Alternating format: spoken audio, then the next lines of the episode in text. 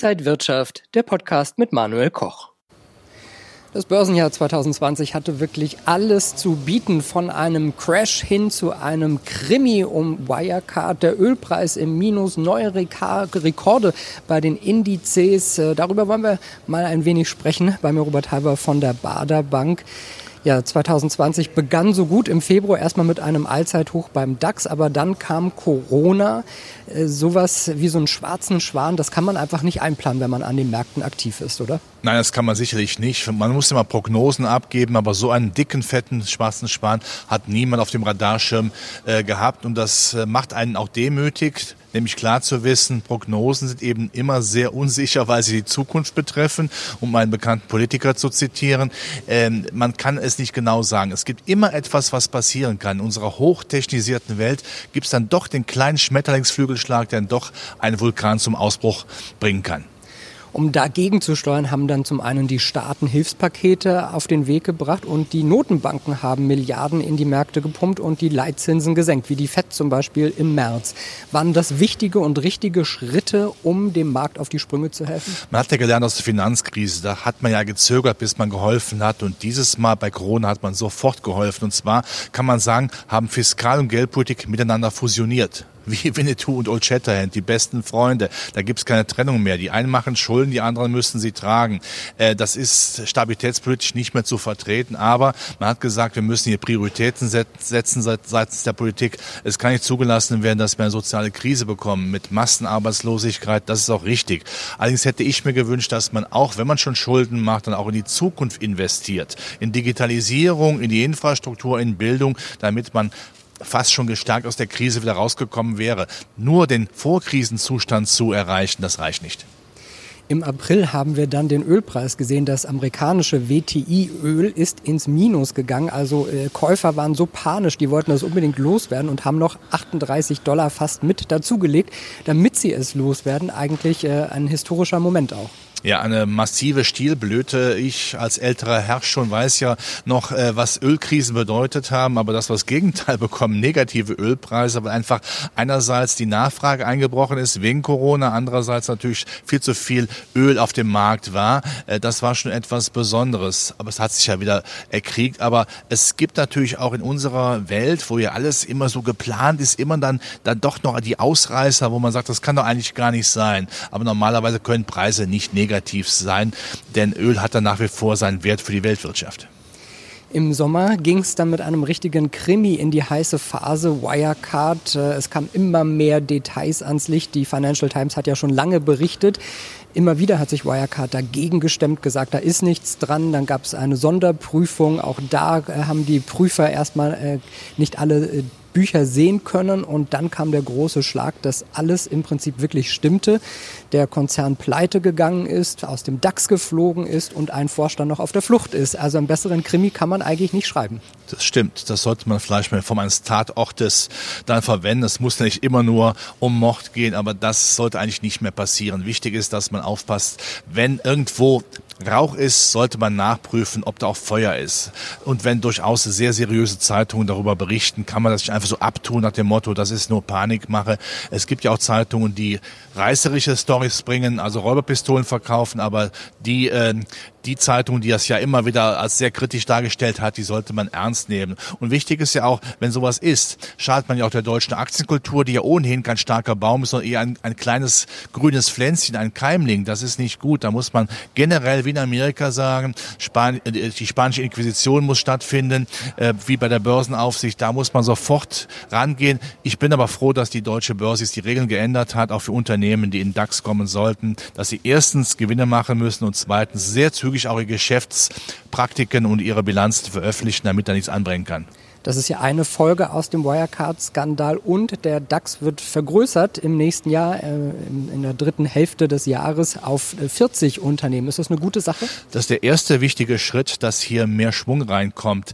Äh, es sollte nicht so sein, dass hier ein DAX das Familientreffen ist. Wir haben ja durchaus äh, die Chance, äh, dass im nächsten Jahr oder innerhalb von zwölf Monaten Siemens mit drei Firmen beteiligt ist. Ja, die Mutter Engineer und äh, Energy und Health Engineers, das ist da nicht sauber. Es sollte schon mehr sein, aber es ist nur ein erster Schritt, weil 40 Wert ist besser als 30. Mehr Marktkapitalisierung macht den Index attraktiver, aber mein Wunsch wäre natürlich längerfristig DAX und MDAX fusionieren. Das ist ein deutscher Leitindex. Da haben wir in einem wirklich attraktiven Index alle unsere Industrieperlen, auch die aus der zweiten Reihe mit tollen Industriepatenten. Dann sind wir wieder der zyklische Index. Das wäre sehr sinnvoll.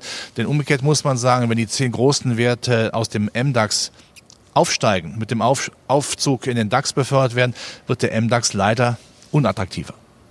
Im November dann ein Ereignis, worauf viele gewartet haben, die US-Wahlen. Davor hat man das Gefühl gehabt, die Märkte warteten im Prinzip nur noch auf dieses eine Ereignis und Joe Biden hat sich dann, auch wenn es nicht sofort klar war, aber deutlich dann durchgesetzt gegen Donald Trump. Wird das die internationalen Beziehungen und auch der Wall Street gut tun? Herr Biden ist eine Wohltat für die Geopolitik. Eine absolute Wohltat. Ich habe an dem Tag auch Sekt getrunken, was ich sonst nicht mache. Warum nicht Champagner? Na, Sekt stand halt noch rum, ja, im Kühlschrank und so weiter. Das ist wichtig, weil damit viele Wogen geglättet werden. Das heißt nicht, dass die Probleme aus der Welt sind, aber wenn man miteinander spricht und am Verhandlungstisch Lösungen, so ist es immer besser, als wenn Lösungen per Twitter bekannt gegeben werden, dann unveränderbar sind. Das ist schon mal sehr wichtig. Europa wird aufgewertet. Transatlantische Wärme kommt wieder nach nach Brüssel, nach Deutschland. Das hilft uns natürlich, weil Europa ja leider nicht immer fähig ist, sich selbst zu organisieren. Ich denke, auch mit den Chinesen kann Herr Biden zumindest eine friedliche Koexistenz hinbekommen. Das bleibt das Feindbild auf beiden Seiten hin und her, aber miteinander reden ist wichtig und wenn man das hinbekommt, sind auch Lösungen drin und das hilft auf jeden Fall den Börsen, die damit ja eine größere Stabilität bekommen. Dann gab es hier äh, zweimal einen Montag, wo die Börsen der DAX ganz nach oben geschossen ist, weil es da Nachrichten zu den Impfherstellern gab und äh, die Kurse hochgegangen sind. Ist das so das Anzeichen dafür, dass auch die Jahresendrallye, die wir ja gesehen haben, alle Indizes praktisch auf Rekordkurs, DAX, Dow, Nasdaq, MDAX, Bitcoin, äh, hat das alles am Ende des Jahres nochmal beflügelt? Jetzt kommt eben dieser Börsenkalauer, Börse bezahlt Zukunft und Impfstoff ist eben Zukunft und Hoffnung. Das wird nicht jetzt im Schweinsgalopp äh, funktionieren, aber je mehr geimpft ist, desto mehr sind wir auf dem Weg der Erlösung, muss man fast schon pathetisch auszudrücken, ja, damit wir endlich diese Lockdowns langsam aber sicher herunterfahren können. Das ist schon ein Geschenk, auch Ende des Jahres 2020 gewesen, äh, mit Weitblick ins nächste Jahr. Und das bringt natürlich dann auch nochmal die gute Stimmung. Und gemeinsam mit der Liquidität haben wir eben festgestellt, die Aktienmärkte massiv hoch, alles ist hochgegangen. Für jeden Anlagezweck ist Geld da. Das haben wir auch im Bitcoin gesehen äh, oder Gold. Alles ist ja in diesem Jahr im Grunde genommen recht stabil gelaufen. Und äh, also das ist wirklich äh, das Glück, dass wir die Liquidität haben, aber auch die Fantasie, die fundamentale totale Fantasie, dass 2021 insgesamt auch mit Joe Biden ein gutes Jahr wird. Es gab eine Umfrage unter internationalen Fondsmanagern und die haben gesagt, dass 2021 über eine Billion Dollar in die Aktienmärkte fließen wird. Heißt das im Prinzip, die Notenbanken pumpen Geld, äh, die Staaten haben weitere Konjunkturpakete und die Anleger warten im Prinzip darauf, ihr Geld anzulegen und alles zusammen wird die Märkte dann 2021 erst recht nach oben treiben? Das klingt fast so schön, um wahr zu sein, aber Tatsache ist, Ausrufezeichen.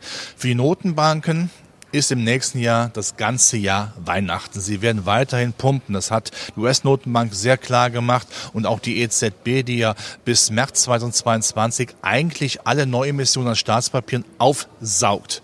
Das nennt man Staatsfinanzierung, böse ausgedrückt. Aber für die Märkte heißt das Liquiditätshosse das ganze Jahr, das ganze Jahr Weihnachten. Ich wiederhole es gerne, das ist wichtig. Dann kommen die Konjunkturprogramme, die nochmal da sind. Dann kommt die Hoffnung eben oder auch die, die begründete Hoffnung, dass die Impfstoffe natürlich die Konjunktur dann beflügeln. Das ist wieder der, der Frühlingsanfang, ja. Wenn die Kaninchen anfangen zu hoppeln, das ist unheimlich wichtig. Und das passt auch sicherlich auch vom Bild und auch dann März, April eben rein. Das ist sehr schön. Herr Biden bringt Ruhe rein. Europa hat sich ein bisschen befriedigt, auch wenn wir sagen müssen, dass die Stabilität natürlich standrechtlich erschossen erschossen worden ist. Das ist einfach den Preis, den wir jetzt dafür zahlen müssen. Aber das bringt natürlich den Aktienmarkt nochmal gute Laune. Und all diejenigen, die im Aktienmarkt jetzt nicht zu Hause sind, sollten mindestens regelmäßig Aktiensparpläne wagen, damit sie mit dabei äh, sind. Denn Zinssparen auch im nächsten Jahr, es ist diasporal. Es macht keinen Spaß.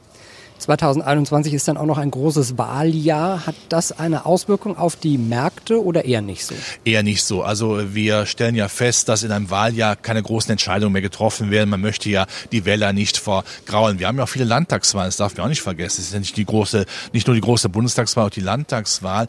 Und man müsste hier sagen, das große Wasser nimmt das kleine Wasser. Also das heißt, die Megathemen beiden, Geldpolitik, Kulturbeschleunigung, die nehmen das kleine äh, Wasser der, der, äh, der bundespolitischen äh, Ereignisse und naja, die Hoffnungen der Börse sind auch nicht groß, dass nach der nächsten Bundesregierung viele Reformen angepackt werden. Es wäre zu wünschen, das wäre das Weihnachtsgeschenk für 2021, dass gesagt wird, jetzt machen wir Reformen, jetzt machen wir das wieder, was uns damals groß gemacht hat, Vorsprung durch Technik, soziale Marktwirtschaft mit einer funktionierenden Wirtschaft, damit Sozialleistungen bezahlt werden. Also moderne Modernität, Innovation, Wettbewerbsstärke, das wäre das, was wir uns für Deutschland wünschen sagt Robert Halver von der Baderbank. Vielen Dank für die ganzen Einblicke und Ihnen, liebe Zuschauer, danke fürs Interesse. Alles Gute und bis bald.